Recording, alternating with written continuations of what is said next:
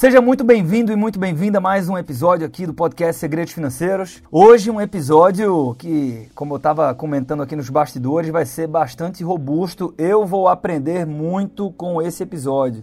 Não é forma de falar, não é missa de corpo presente. O meu convidado aqui, primeira vez que eu estou fazendo assim, a gente está se vendo numa transmissão pelo computador e eu estou capturando o áudio ao mesmo tempo, que é o Edísio Pereira, um cara que cada vez mais é visto no país como uma referência quando o assunto é fintechs, bancos digitais e criptoativos barra Bitcoin, dando destaque aqui para o Bitcoin, que é justamente a nossa pauta de hoje. Né? A, a, a gente vai, vou tentar fazer perguntas aqui para o Edísio para que a gente possa ter um episódio onde nós teremos tudo ou quase tudo sobre criptoativos e Bitcoin. Edísio é CEO do Zero Bank, tá? Então eu vou entrevistar o Edísio e vou ter essa conversa livre de preconceito, né? Então, Edísio, é até legal você saber isso. Muitas vezes as pessoas, né, como eu estou falando de educação financeira todos os dias, as pessoas perguntam a minha opinião sobre criptoativo. Arthur, você tem Bitcoin e tal? Não tenho, até hoje eu não tenho, né? Dia 5 de agosto de 2020. Mas aqui no meio do nosso episódio você vai ver que eu vou fazer uma provocação para mudar isso no curto prazo. Mas para mim sempre foi muito confortável uh, dizer que, cara, uh, não tenho muita opinião formada, mas acho que não precisa. E é muito, assim, fazendo uma análise muito crítica, é muito confortável você fugir do assunto que você não domina. Ah, e também eu percebi, Edísio, também motivo pelo, pelo qual eu te convidei para a gente bater esse papo aqui hoje, além de perceber um crescente interesse por parte das pessoas sobre o assunto e de perceber a necessidade de desmistificar esse assunto, eu percebi que não precisa, para algumas pessoas pode até ser verdade, mas não precisa, é diferente de isso ah, não é bom ou isso não é interessante. Né? Ou seja, talvez você consiga montar uma boa carteira de investimentos e você não precisa ter exposição a imóveis. Mas ter exposição a imóveis, a imóveis pode fazer muito bem. Com, ah, com moedas digitais e criptoativos, talvez você tenha uma análise muito parecida. Então, é, eu estou aqui para aprender ah, como um iniciante nesse mundo dos criptoativos e eu já vi muito influenciador e muito educador financeiro, e não sei se você já, também já se deparou com isso, dizendo o seguinte: ah, não, eu tenho um, um pouquinho de Bitcoin aqui porque se tiver uma festa eu quero participar. Eu acho que esse não é o, esse não é o motivo pelo qual eu, eu despertei interesse no assunto e sim para entender melhor, né? até para poder falar com mais propriedade sobre o assunto quando o assunto virar pauta. Então, meu velho, uh, seja muito bem-vindo aqui ao nosso podcast, que a gente grava sempre com muito carinho. Passa a palavra para você aqui, para você deixar um, um, um recado de boas-vindas. É, Arthur, obrigado mais uma vez pelo convite. A gente já fez algumas lives e é muito bacana porque teus seguidores eles são muito engajados e sempre que eu faço alguma live com você, algum programa, é, muita gente me procura no Instagram para tirar dúvida. Então agradeço e quero deixar isso em aberto aí. Quem quiser me procurar no Instagram, é, tirar dúvidas, é, até dicas pessoais também. O pessoal pergunta muito e eu estou sempre disponível para poder ajudar. Maravilha. Edizio, é, uma, coisa, uma coisa legal que eu quero deixar setada aqui no início do nosso papo, tá? É a seguinte. Uh, eu vou fazer muita pergunta, é, é, talvez até básica, mas assim, é, é, é, muito vida real, de forma muito prática. Então, se você disser assim, cara, você tem que fazer isso e isso para começar a in investir em Bitcoin, eu vou dizer, tá, beleza. Mas operacionalmente, na prática, como que faz? O que significa uma wallet? E aí, ah, está partindo do Arthur, né? As pessoas já estão cientes, eu falei isso na tua introdução aqui, que você é CEO do Zero Bank.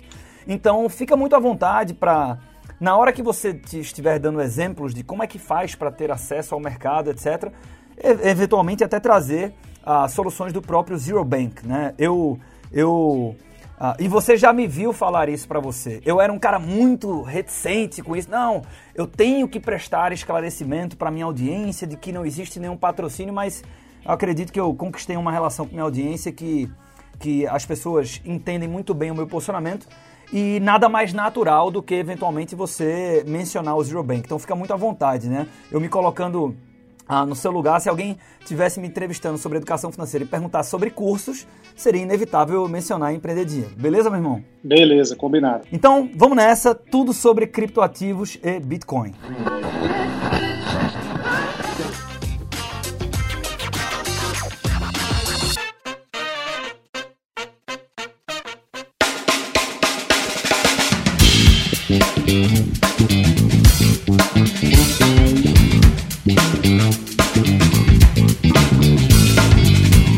Edísio, é, eu, eu conheço a tua história, já vi você contando a tua história é, algumas vezes e eu acho que é uma história que inspira bastante. Mas hoje eu quero, eu quero propor que a gente comece pelo assunto em si e, e um pouco mais para frente eu vou pedir para você compartilhar um pouco da tua trajetória, da trajetória do Zero Bank. Eu acho que a conexão vai funcionar muito bem dessa forma também. Vamos começar do começo. Minha pergunta aqui, né, o kickoff do nosso bate-papo é a seguinte: por que é que a gente precisa de uma moeda digital? Como é que nasceu o Bitcoin? Né? Qual é a origem da moeda digital? É bacana essas perguntas, porque é, queria deixar um dado importante aqui. A gente pensa que são perguntas primárias, mas hoje tem uma pesquisa que diz que só 2% da população mundial sabe o que é Bitcoin. E é por isso que os entusiastas de Bitcoin acreditam que a cotação vai subir muito ainda, porque se só 2% da população mundial conhece e hoje já vale 62 mil reais um Bitcoin, então, as pessoas acreditam que quanto mais pessoas conhecendo, mais essa cotação tende a subir. É um raciocínio que faz sentido, mas não é garantido, claro. Contando um pouquinho da história do Bitcoin, para que é importante essa introdução, o Bitcoin ele já existe há mais de 10 anos, apesar de ser um assunto recente que as pessoas estão comentando muito. É, uhum. E ele foi idealizado num fórum na internet onde as pessoas discutiam soluções é, para mudar o mundo. E é engraçado que o criador do Bitcoin não se conhece, é, pessoa, ele é anônimo, ele usava um, um nickname lá no, no fórum é, é, como Satoshi Nakamoto, e ele postou o white paper do Bitcoin, é, que é o descritivo ali com as regras daquele sistema que ele havia criado nesse fórum e dali as pessoas pegaram e começaram a utilizar o sistema.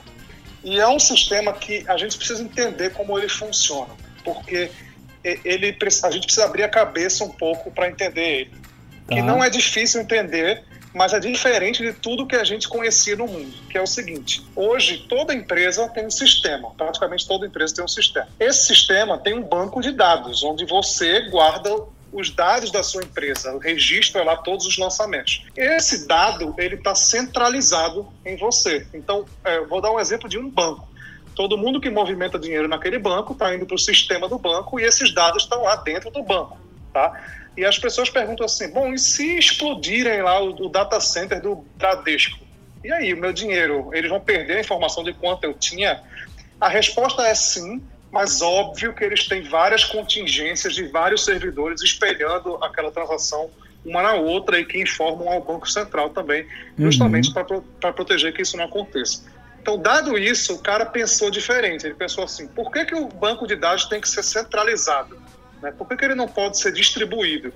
Então, esse sistema ele precisa de vários computadores trabalhando junto. Tá? Então, você pode entrar agora é, e, e baixar, fazer o download desse sistema e colocar o seu computador para ajudar ele a funcionar. Tá? Em troca disso, o sistema remunera as pessoas com algumas frações de Bitcoin, quem disponibiliza seu computador, porque, lógico, você está consumindo, tá consumindo energia, está tendo gasto do, é, é, do seu computador, enfim. E é, é, diante do movimento do Bitcoin ficou tão grande que isso já virou negócios. Tem gente que tem um negócio chamado mineradora, que é um galpão cheio de computador lá dentro, trabalhando para o Bitcoin funcionar. E aí, esse banco de dados do Bitcoin não é centralizado. Todo mundo tem acesso, ele é publicado na internet. Então, o tempo inteiro, você consegue acompanhar tudo que está acontecendo de transações no mundo inteiro com o Bitcoin. Lógico que as, as é, é, não se coloca nome das pessoas, por exemplo, Arthur transferiu um Bitcoin para Edísio. Não, mas Arthur tem uma chave, que é um código, transferiu um Bitcoin para aquele outro código. Então é uhum. é transparente. Então é transparente, as pessoas não conseguem fraudar o Bitcoin. Por quê? É, para você fraudar o Bitcoin é simples, você teria que ter acesso a todos os computadores do mundo, porque hoje já tem milhões e milhões de computadores e um computador valida o outro. Então, por exemplo, quando o Arthur me transfere um Bitcoin, ele vai falar assim: agora o saldo do Arthur, que era 3, está 2, e o do Edísio, que era 1, está 2 também. E aí todos os outros computadores do mundo entram lá validando essa transação. E se um deles disser que essa transação está errada, a transação não é validada.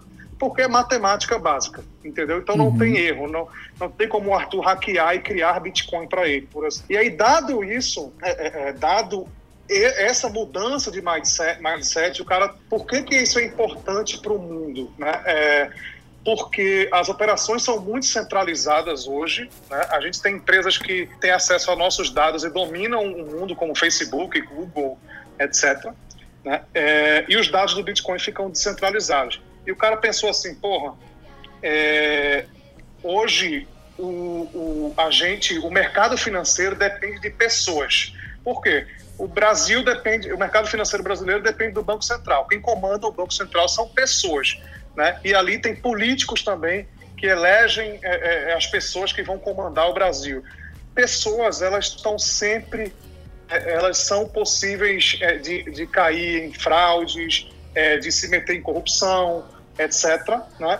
Então, é, vez ou outra, a gente fica é, é, é sensível a, por exemplo, é, agora no Jornal Nacional saiu uma notícia que tem um diretor da Petrobras envolvido num escândalo e, de corrupção e do nada a ação da Petrobras cai, por exemplo. Ou, ao mesmo tempo, o nosso presidente dá um discurso ruim e o real fica desvalorizado. Ou uhum. seja, a moeda é dependente de pessoas. E por que, que ela é dependente de pessoas? E por que, que ela não é dependente de um sistema?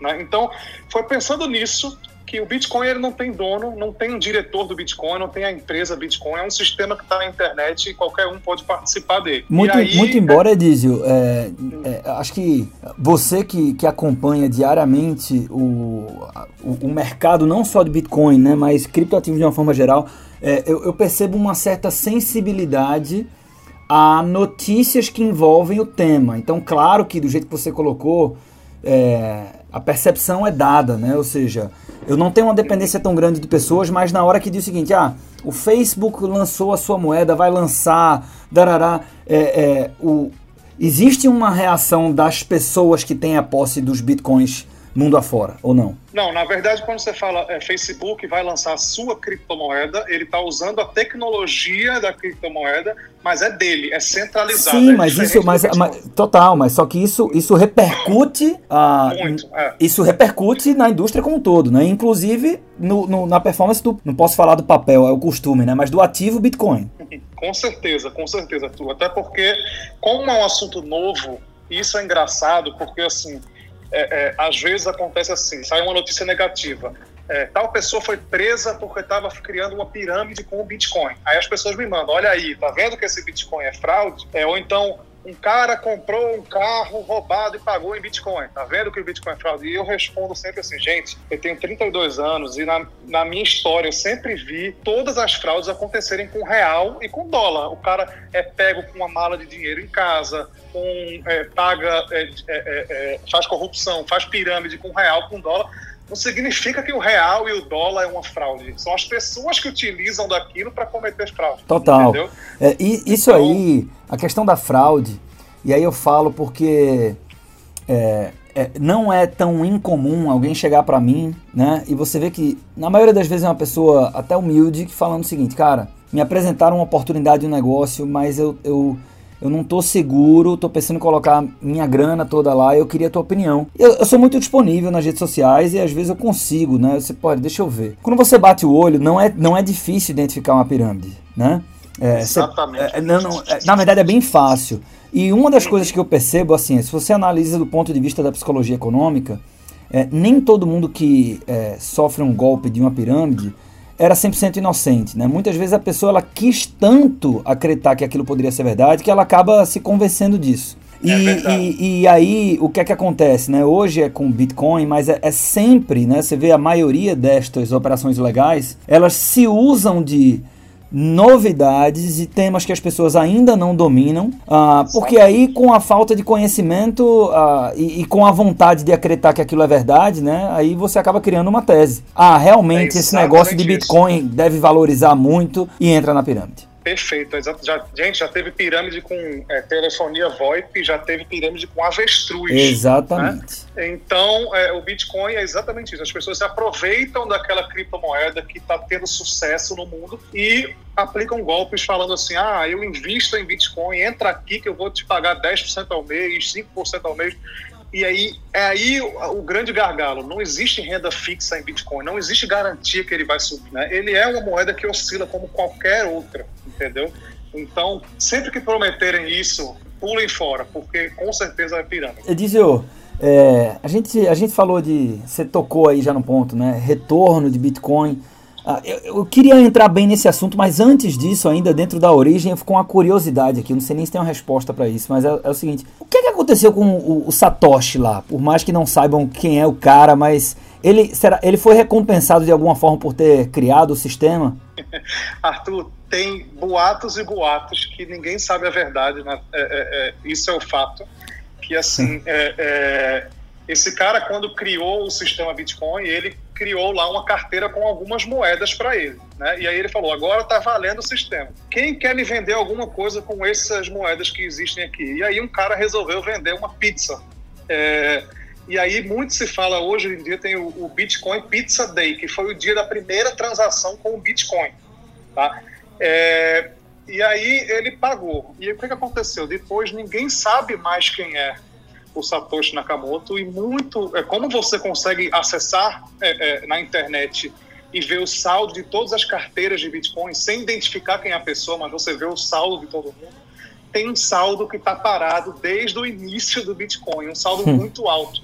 E as pessoas acreditam que seja dele, entendeu? Mas enfim, isso é engraçado. O cara é anônimo, ninguém conhece ele e muita gente fala que ele morreu, entendeu? Morreu nesse período e por isso que a carteira está lá parada sem ninguém saber. Acho que a gente já começa a entrar na parte mais operacional, assim, mas eu até tenho uma pergunta muito clara: como é que faz para ganhar dinheiro com Bitcoin e talvez dentro de origem da coisa? É, eu me lembro de uma live nossa que você pontuou e, e eu, eu já passei essa mensagem para várias pessoas, né? As pessoas se confundem entendem Bitcoin como investimento, que pode até ser encarado como, mas essa não é a função do ativo. Confere? Tenho duas respostas para essa pergunta, Arthur. É o seguinte: o Bitcoin, na origem, ele foi criado para ser o dinheiro da internet. Tá? O cara, quando criou, ele pensou: por que é que quando eu compro um produto na internet eu tenho que pagar muita taxa? Porque hoje, só para é, é, é, é, abrir um parênteses aqui, quando você faz um pagamento, Arthur, na internet, ele envolve aproximadamente cinco instituições. Geralmente é o teu banco, a, o teu cartão, que tem uma bandeira, Visa, Mastercard, a adquirente da, do lojista, uma Cielo, por exemplo, a subadquirente, que foi o cara que cadastrou, é, pode ser, por exemplo, um mercado pago, e o banco é, da loja. É, então, cinco empresas. E você pensa assim, ué, mas eu comprei um tênis por reais e não paguei taxa nenhuma. A verdade é que você pagou. Sim. Porque aquele lojista está pagando 3%, 5% de taxa ali e ele está embutindo no preço para você, entendeu? Então aí o cara pensou, pô, por que, que as compras na internet não poderiam ter uma moeda da internet onde as pessoas confiassem e um paga para o outro sem taxa, sem passar por nenhum banco? São as pessoas que estão comandando o processo. Então, a responder é exatamente a sua pergunta. Na origem, ele foi criado para ser uma moeda. Mas como uma tendência de qualquer moeda que quanto mais pessoas compre e guarde, ela valorize. Então, muita gente chama o Bitcoin de ouro digital, tá? Porque ele tem uma quantidade limitada de Bitcoins no mundo, tá? Não é igual o Brasil que do nada vai lá e imprime dinheiro para ajudar a população. É literalmente assim, imprime dinheiro. Então, é, é, é, o Bitcoin ele tem uma quantidade limitada e quanto mais pessoas quiserem comprar aquilo e guardar, mais a cotação vai subir entendeu? Então, é, é, ele serve também como uma reserva de valor. A gente fala muito assim. Ô, ô Edísio, recentemente é, as pessoas endereçaram uma atenção muito grande para a nova, a nova cédula de 200 reais e acabou entrando a discussão para muitas pessoas é, o papel do Banco Central ah, no controle de emissão de papel moeda e no controle da, da, da moeda em circulação na economia, é, vinculando a isso políticas monetárias, inclusive de controles de, de inflação. Quando você diz o seguinte, é, ou seja, tem existe uma entidade olhando para isso, né? Qual é o nível ótimo, qual não é? Então, na hora que você diz, ah, mas por que uma nota de 200 reais? Então, vem lá a, a diretora, né? dizer o seguinte: é, olha, isso já era uma demanda, ou seja, concordando ou não com isso, tem alguém institucionalmente olhando para a coisa para tomar essas decisões. Quando você fala é, o Bitcoin tem uma quantidade limitada uh, de ativos disponíveis. E ao mesmo tempo existe a atividade de mineração da coisa que de certa forma é uma produção do próprio Bitcoin, é, ou seja, a, a, oferta de Bitcoin ela, vem aumenta, ela vai aumentar com o tempo. E se o raciocínio estiver correto, qual é o que é que o, o próprio mecanismo se regula, o que é que controla a quantidade de Bitcoin que está sendo minerado ou produzido?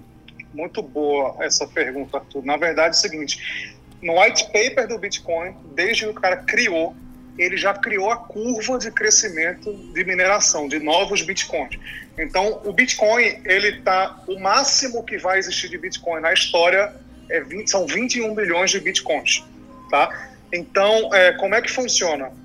É, hoje já estão já estão na mão das pessoas 17 milhões de Bitcoins, tá?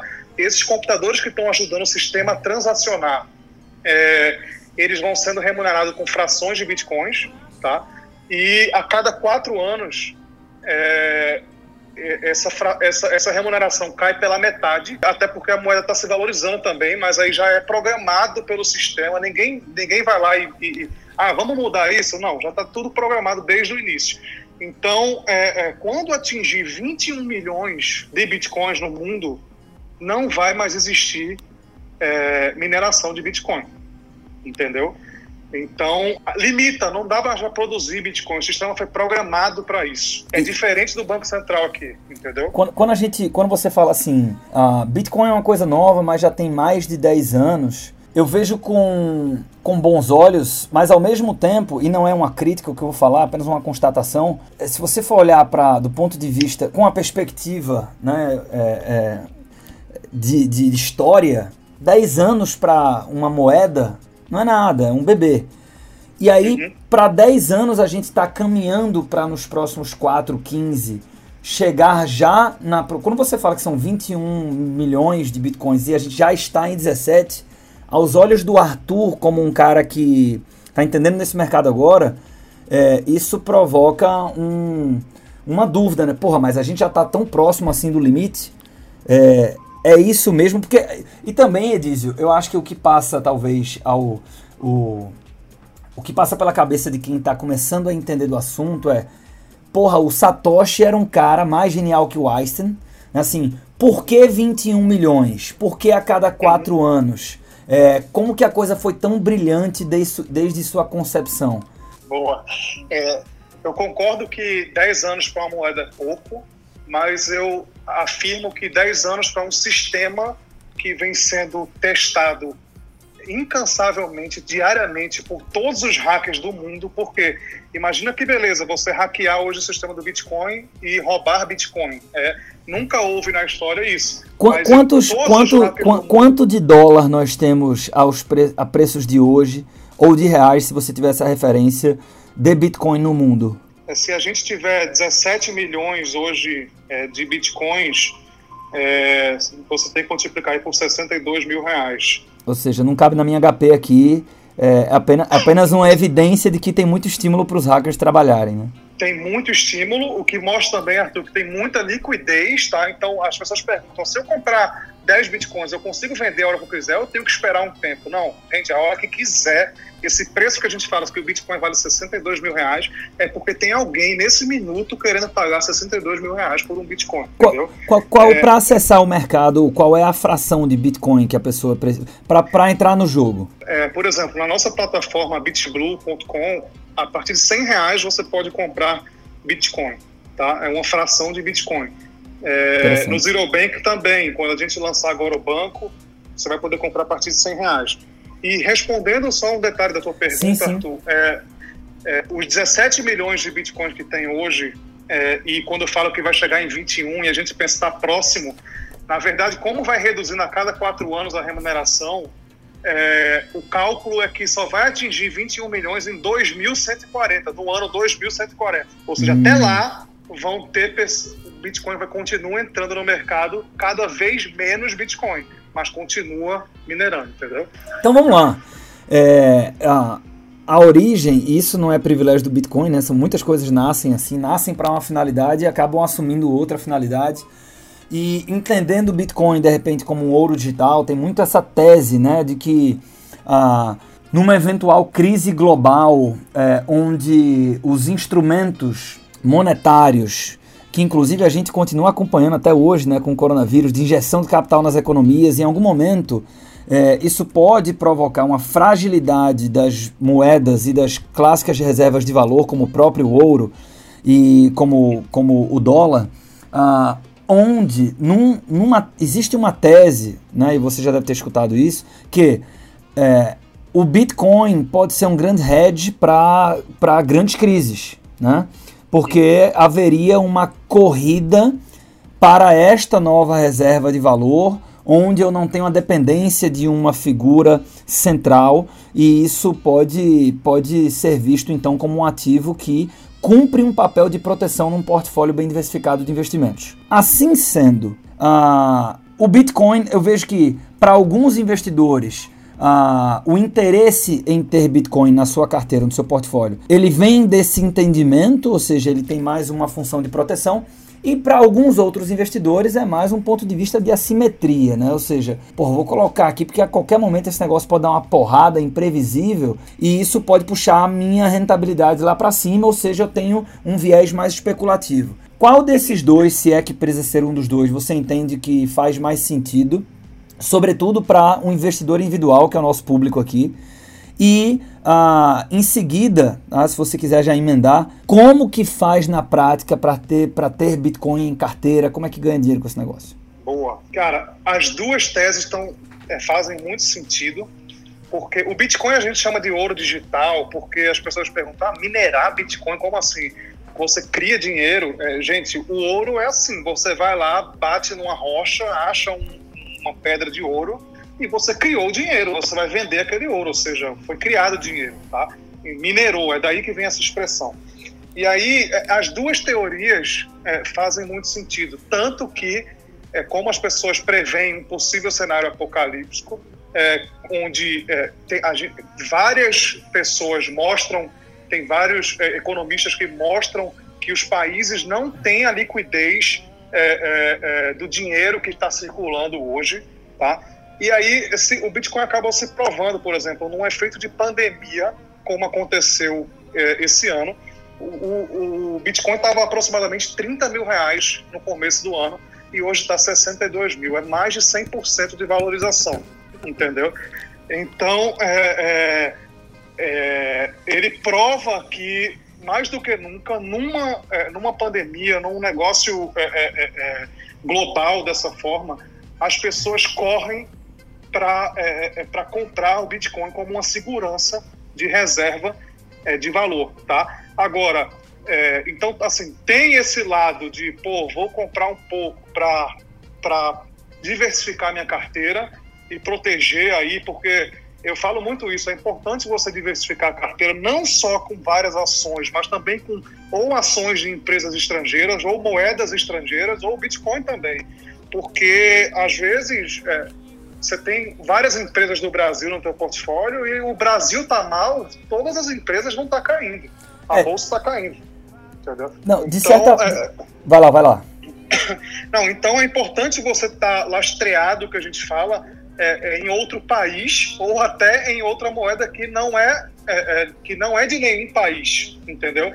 Então, bom, serve para os dois lados, serve para a reserva de valor, serve para especulação também, dado, é, é, é, como, como, você fala a expressão, ah, não quero ficar fora da festa, é muito o cara que entende essa leitura de mercado. Pô, só 2% da população tem Bitcoin, quando 4% tivesse, esse negócio vai valorizar mais 100%, por exemplo, entendeu? Uhum, uhum. Então, tem, existe essa teoria, não, não, não, não tem certo ou errado, cada um tem que seguir um, o que acredita aí. O, o, a precificação do Bitcoin se dá em dólar. Não, na verdade, Arthur, a precificação, como é que funciona o preço do Bitcoin? Isso é muito interessante. É, porque as pessoas confundem com é, o dólar, por exemplo, hoje, ele é um preço único para o Brasil inteiro, tá? Você vai olhar lá, é, é, é ah, o dólar está valendo hoje aproximadamente 5,30, é, é, é isso para todo mundo, né? Agora, o Bitcoin é o seguinte, existem várias corretoras de Bitcoin no mundo inteiro, Tá? E ele funciona igual a ações, onde tem pessoas que anunciam compras e pessoas que anunciam vendas. Então pode ser que na, no, na corretora do Edizio o Bitcoin agora esteja 61 mil reais e na corretora do Arthur esteja 62 mil reais. Por quê? Porque a última pessoa que deixou uma oferta lá é quem está comandando o preço. Uhum. Só que, é, lógico, as pessoas hoje já fazem oferta no mundo inteiro, é, em co várias corretoras, então os preços são muito parecidos, já estão muito equilibrados.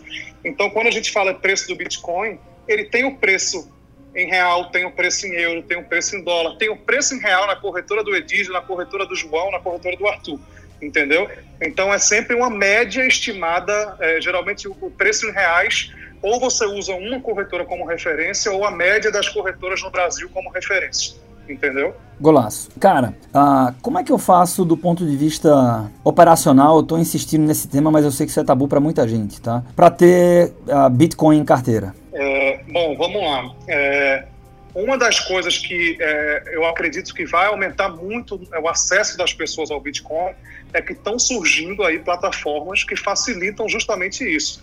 Antes já era coisa de nerd, de hacker, que entende de sistema, por comprar Bitcoin, fazer a segurança da minha carteira, essas coisas.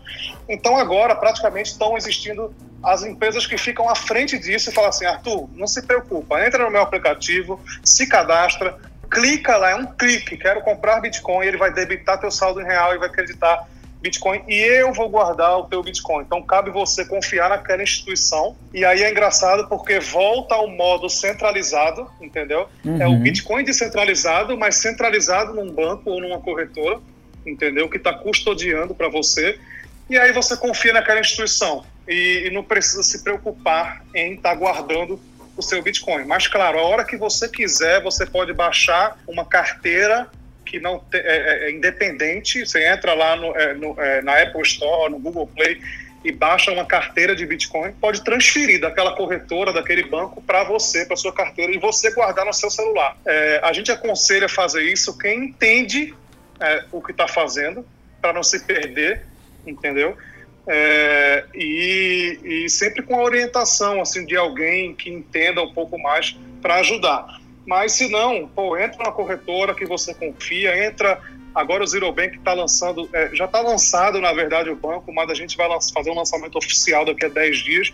Você basicamente cria uma conta no banco, transfere é, reais para ela e clica lá em comprar Bitcoin. Você vai acompanhando a valorização ou desvalorização dele, entendeu? Eu acho que isso, isso é um grande avanço olhando para o investidor individual, porque é, tem, tem aquela história, né? Ah, você tem que ter uma wallet, alguém perdeu o wallet. Se você perder, uhum. você perdeu o seu dinheiro, não tem muito o que fazer. Isso acaba assustando as pessoas, né? Com certeza, com certeza. É justamente isso. É, quando as pessoas não sabem guardar é, é, a sua wallet, aí, ah, pô, esqueci a senha.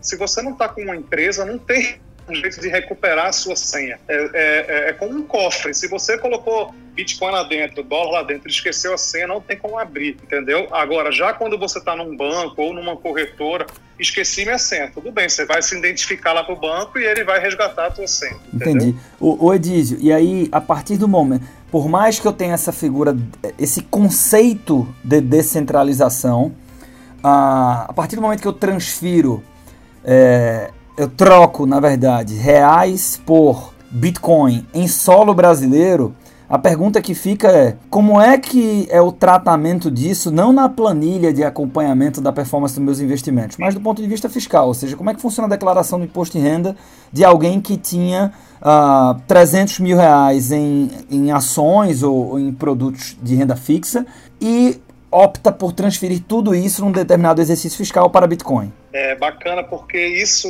é, foi muito discutido antes, porque assim as pessoas falam: ah, o Bitcoin não está no Brasil, ele está no exterior. Mas não, o Bitcoin não está no exterior, ele está na nuvem, ele não, é, pode ser no Brasil uhum. ou no exterior, né? Então, mas para a declaração de imposto de renda é muito simples. A Receita Federal já criou um código específico para criptomoeda. Você, do mesmo jeito que declara que tem 100 mil reais no seu banco, você vai declarar que tem X mil reais em Bitcoin no seu imposto de renda, tá? É, então você coloca lá, eu tenho 10 Bitcoins, você pode colocar no seu imposto de renda e coloca a cotação que você comprou aquele Bitcoin, tá? Quando você vende o Bitcoin, você precisa declarar a venda e se teve ganho de capital, você vai pagar imposto sobre o ganho de capital é muito parecido, é igual, na verdade, a qualquer ativo, qualquer imóvel. Eu falo muito isso, assim. Tenta pensar no Bitcoin como se fosse é, um carro ou um apartamento, por exemplo.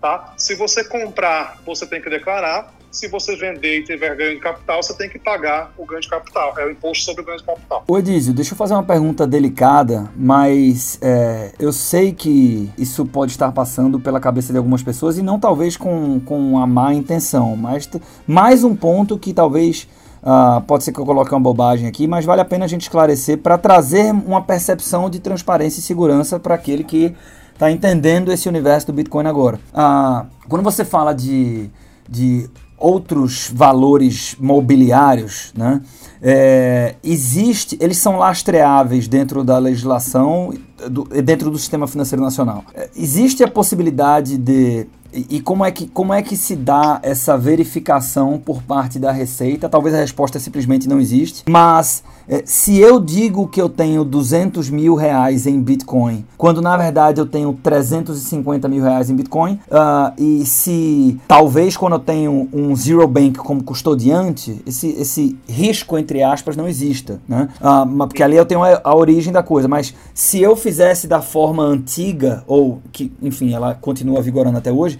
que eu diretamente compro a coisa lá, uh, isso é rastreável? É, Arthur, desde o dia 1 de agosto é, de 2019, todas as empresas que operam com Bitcoin elas são obrigadas a mensalmente enviar para a Receita Federal a lista de todas as transações que ocorreram dentro daquela plataforma. E no final do exercício do ano, ela informa o saldo de todos os clientes. Tá? É justamente para a Receita confrontar com o seu imposto de renda. E aí você pergunta, ah, diz, mas e se eu comprar do Arthur para o Edísio. O Edísio tem 10 bitcoins e eu paguei aí para você sem ser por uma corretora. Tudo bem, é igual a, a por exemplo, se eu tiver aqui 100 mil dólares e eu te vender é, é, por reais isso. Se você fizer um TED para mim, para o meu banco, a Receita tem acesso a isso. Então, provavelmente a gente tem que declarar essa transação, uhum. entendeu? É, ou senão vai ficar ali é, é, é, no risco da Receita falar, Arthur, o que, que foi esses 300 mil reais que você transferiu aqui? Entendeu? Então, é, é, por isso que, assim, hoje, é, lógico, tem pessoas fazendo transações sem declarar, sempre vai ter no Brasil, né? mas cada vez está mais difícil, porque basta entrar numa corretora que está declarado, ou basta passar por uma pessoa que está que está fazendo correto, que ela vai declarar assim, ah, o Arthur me vendeu 10 bitcoins. Então, é, é, é, acaba pegando, entendeu? O que é bom, né? O que é muito bom, porque as pessoas, é, é, apesar do Bitcoin não ser regul regulamentado no Brasil, as pessoas confundem muito isso sobre ser ilegal e ser alegal. Na verdade, o ilegal é quando é proibido mesmo. Tá? A legal é quando não tem é, é, é, uma proibição específica e não tem uma regulamentação. Então, o Bitcoin hoje não está embaixo do Banco Central e nem da CVM mas não é por isso que as empresas é, é, que trabalham com isso não têm obrigação de declarar todo o movimento para a Receita Federal, por exemplo. Então, sinceramente, o Brasil está até avançado, é, assim, tem países mais avançados do que o Brasil, como os Estados Unidos, Japão, que já regulamentaram mesmo é, é, as empresas que trabalham com Bitcoin, mas o Brasil está avançado em relação a outros países, porque ele obriga as corretoras a informarem a Receita Federal. O Edísio, porra, maravilha. É, quando a gente. É inevitável, né? Todas as conversas que eu presenciei sobre moedas digitais, ah, elas começam por aí e viram uma discussão sobre Bitcoin. Mas ah, existem outras moedas digitais, na verdade existem várias outras, ah, talvez duas outras com maior destaque. Mas a pergunta é: Quais são esse. Quem é o segundo, terceiro, quarto colocado? E qual a diferença de liquidez entre Bitcoin e os próximos da fila? É bacana. É verdade. Hoje já tem mais de é, duas mil é, criptomoedas é, no mercado. E aí é, isso também confunde muito as pessoas porque a pessoa vai lá e olha número mil do ranking e fala, putz, essa aqui valorizou 50% esse mês, vou comprar. E não sabe nem o que, que é aquilo, né?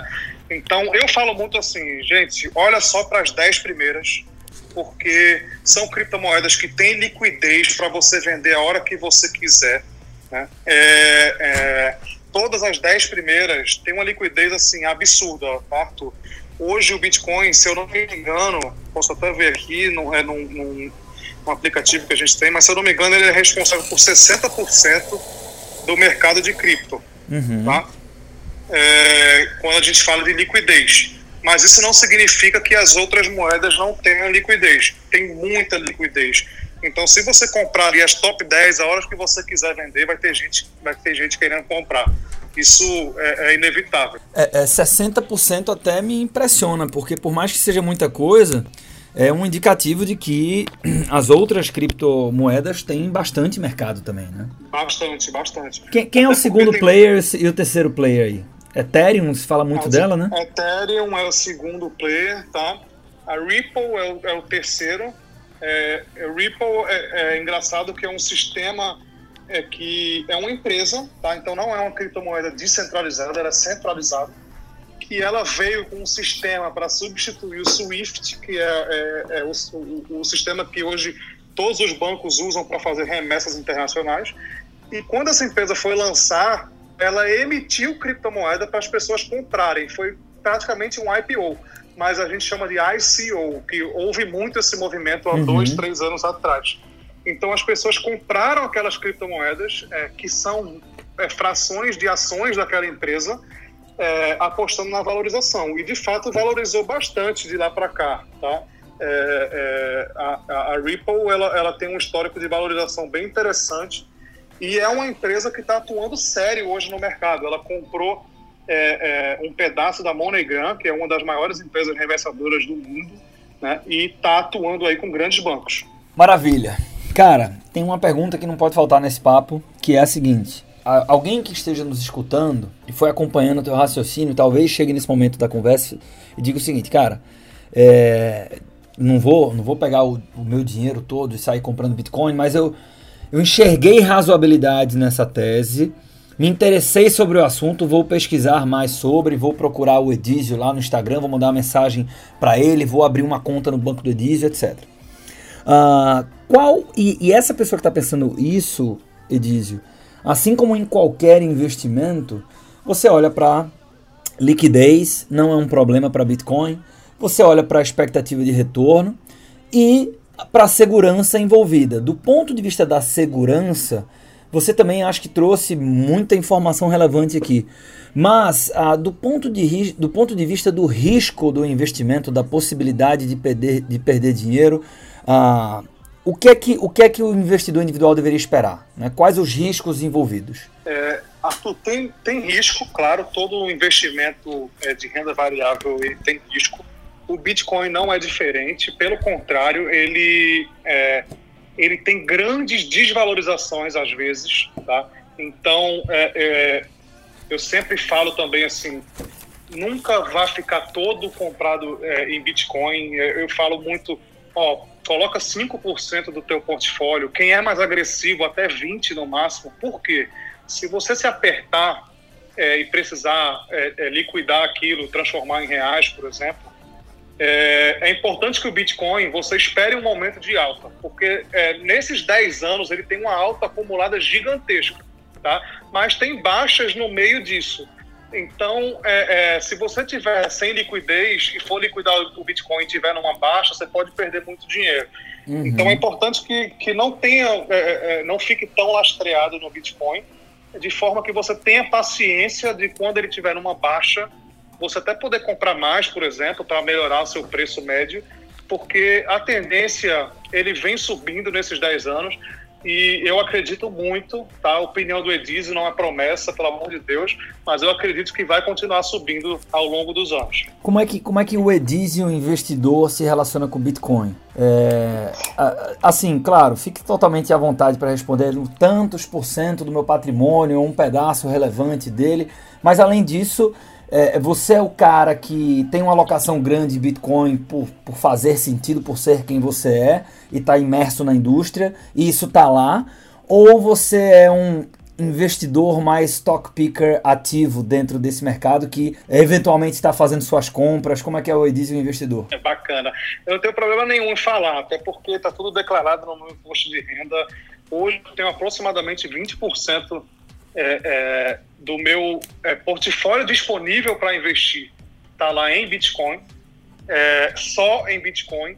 Eu até tenho algumas outras criptomoedas, mas são valores irrelevantes, tá? Mas fora esses 20%, eu estou muito investido em duas startups que operam com o Bitcoin. Então acaba Sim. que está atrelado uma coisa com a outra. Total. É, então, é, é, mais assim, falando em moeda, moeda mesmo, seria 20%. Legal. É legal. Eu gosto disso porque se você dissesse o seguinte, 100% do meu dinheiro está em Bitcoin, é, haveria uma defesa para isso, né? Porra, é o que você respira todos os dias. Mas eu gosto quando você responde 20% e há pouco tempo atrás você é, trouxe esse referencial, né? Porra, para uma pessoa normal é 5% e se você for muito agressivo e entender do mercado, é 20%.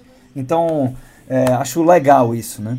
Ah, ou seja... É importante, é, que assim, as plataformas avançadas de corretora, ela tem lá opções de stop gain, stop loss, então é, você, é, é, o que eu faço, entendeu? Eu estou comprado em Bitcoin, mas deixo programado numa plataforma que se ele cair X%, se ele atingir o preço tal, vende automático. Uhum. Entendeu? Então é uma proteção que eu tenho, eu sei que até ali eu, eu suporto perder, entendeu? Edizio, uh, eu, eu vou pedir para. Eu sei que esse é um. Esse é um super podcast, né? Ele é mais longo, mas eu não vou abrir mão de, de, de pedir que você compartilhe um pouco de, uh, da tua trajetória no sentido de. Uh, acho que acho que Edício já tem dupla dupla duas residências, né? Tá sempre indo para São Paulo, mas é um cara daqui de Recife.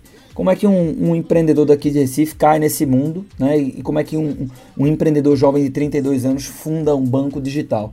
Eu não vou, eu não vou deixar isso passar em branco. Eu gostaria que você trouxesse, mas antes de você compartilhar um pouquinho da tua história, cara, quem curtiu muito esse podcast e, e, e quer se manter informado, além das tuas redes sociais, é, que também já pode ficar à vontade para dividir. Uh, mas qual conteúdo acompanhar? Como é que eu me informo e me mantenho informado sobre Bitcoin e toda essa revolução? Bom, tem algumas empresas que são de confiança no mercado, são concorrentes minha, mas eu, eu, não tenho problema nenhum em falar. Então eu sugiro você seguir, lógico, a nossa corretora BitBlue, mas também é, é, a Mercado Bitcoin, a Foxbit, que são grandes corretoras também, é, confiáveis também. É, todas essas postam conteúdos e também os portais é, de notícia que você confia, provavelmente a Exame, é, a Infomoney, eles têm lá uma página só para criptoativos. Então, dá uma lida nessa página de vez em quando, porque é, tem muitos portais que falam sobre Bitcoin, mas são portais pequenos, especulativos, com boatos, postam qualquer coisa. Mas esses portais filtram mais a verdade e então é, é, é, é bom de acompanhar o mercado por ali. Maravilha. E cara, uh, quando você fala de 2% da população mundial conhece o que é Bitcoin, eu fico me perguntando o seguinte: se a gente não tem nem 2% da população brasileira que investe uh, em ações, muito embora investir em e conhecer a coisa sejam coisas muito distantes, mas eu fico me perguntando qual deve ser esse percentual no Brasil, né? E deve ser qualquer coisa menor do que 2%, imagino eu. E aí a pergunta que, que me surge aqui é: o que é que falta né? se é que do seu ponto de vista falta algo, mas o que é que falta para que a gente fomente uma cultura da moeda digital e para que isso se dissemine, especificamente falando aqui de Brasil, né? Ou seja, do ponto de vista do Edísio, uh, que respira essa indústria todos os dias, estamos avançando num ritmo satisfatório, falta muita coisa, como é que você enxerga isso? Tem uma pesquisa no Brasil, o Brasil é um dos principais países de movimentação de Bitcoin, tá, Arthur? Tem, ah, lógico, tem China, tem Japão, tem Estados Unidos e tem Brasil aí também, é, nesse, nesse ranking aí do top 5. Ou é, seja, então, não necessariamente a minha tese está correta, né? É, então assim, os 2% para a população mundial no Brasil tem uma representatividade melhor. Legal. Se fala que 12 milhões de brasileiros é, é, já têm ou já acessaram o Bitcoin, tá? É, é, ao longo dos últimos três anos.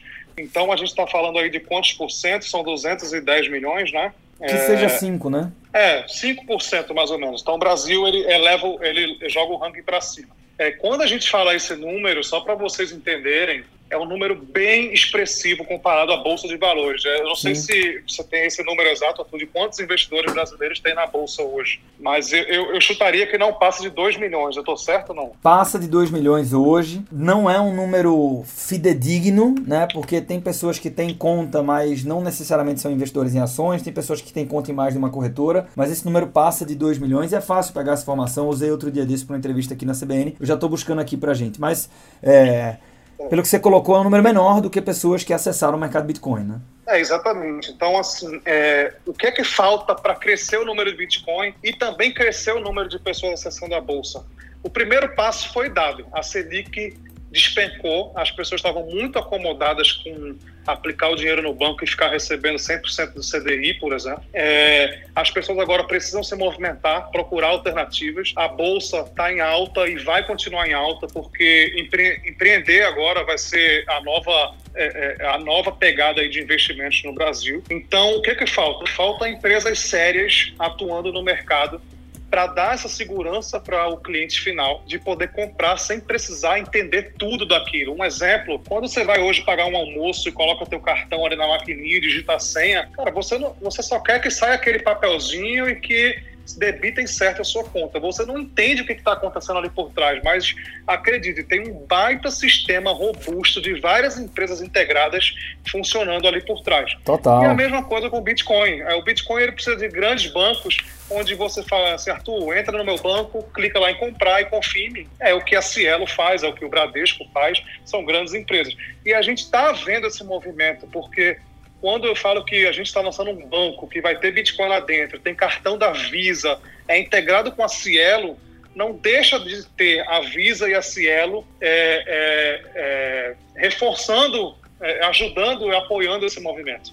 Entendeu? Total. É, eu peguei aqui agora, tá, Dizio? Tem uma boa surpresa. Quase 3 milhões de pessoas, 2 milhões 824 mil 239. Sua base de junho de 2020. Ah, é, é, engraçado que eu li uma matéria recente falando que esse número não é correto porque tem pessoas que têm conta em mais de uma corretora e ele conta duas vezes, tá? Eu comentei isso. É, é um número que não é fidedigno porque você tem sim essa, essa questão de mais de uma corretora e além disso, a não é, não é necessariamente, né, assim, você, você ter cadastro na B3 não necessariamente significa que você é um investidor de ações, né? Você eventualmente, sim, sim, com certeza. Né, e, e, e a maioria das pessoas físicas ah, tem uma quantidade bem pequena de. E eu já vi esse estudo em algum lugar, eu também não vou me recordar aqui, mas é assim, é, investem até mil reais.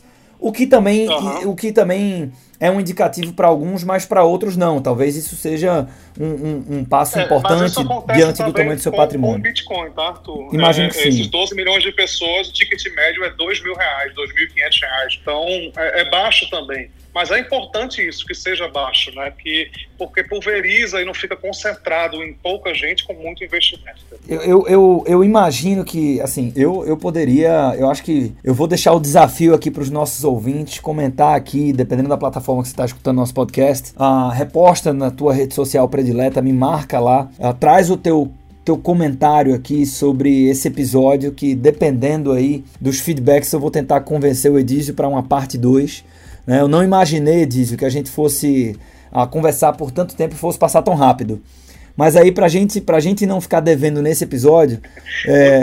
Bem, né? E a gente vai passando tempo e a hora que precisar, eu tô aqui para uma parte 2, parte 3, estamos disponíveis. Muito legal. Cara, para não ficar devendo, de forma objetiva e breve, como é que um cara aqui de Recife chega nesse ponto assim de. Eu vejo que tem muito respeito pelo Edísio Pereira quando você busca uma referência nessa área, não à toa estou aqui te entrevistando, né?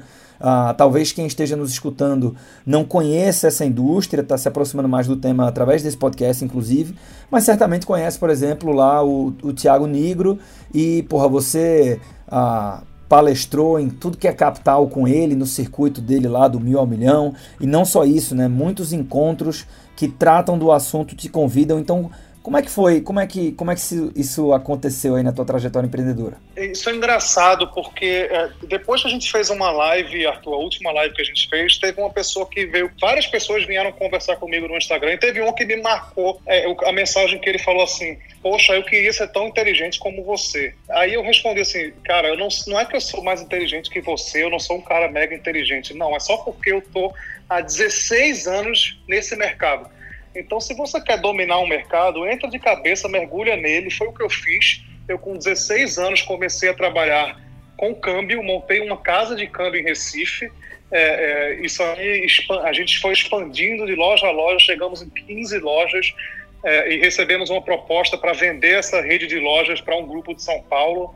Pô, isso eu cresci muito, passei por processo de valuation, due diligence com é, empresas é, Big Four é, e vendi a minha empresa para esse grupo de São Paulo, no qual eu recebi parte em dinheiro e parte em participações. E é, fui morar ali no eixo Rio-São Paulo para expandir a operação do grupo BIT. É, e aí conheci nessa jornada, é, é, numa viagem aos Estados Unidos, é, um pouco do mundo de criptomoeda, como estava avançando. Então, assim, eu tô nesse mercado especificamente de câmbio há 16 anos, dos 16 até os 32. Então, é, é, é o que eu falo. É, é, se você gosta desse mercado, quer insistir, é, quer, quer ser bom nele, é isso. Então, é, eu venho buscando sempre trazer inovação, o que está acontecendo no mundo. Eu falo muito assim, eu trabalho 24 horas, porque eu chego em casa, brinco com minha filha, depois quando eu deito na cama, eu fico pesquisando o que é está acontecendo pelo mundo nesse mercado, para trazer para o Brasil de repente.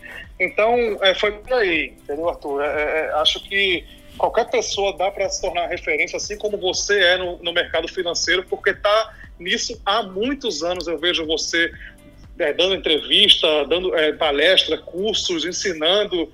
Então, é, é basicamente isso, é, é, persistência, né? resiliência que a gente fala. Edizio, cara, estou muito feliz com o resultado aqui do nosso podcast, né?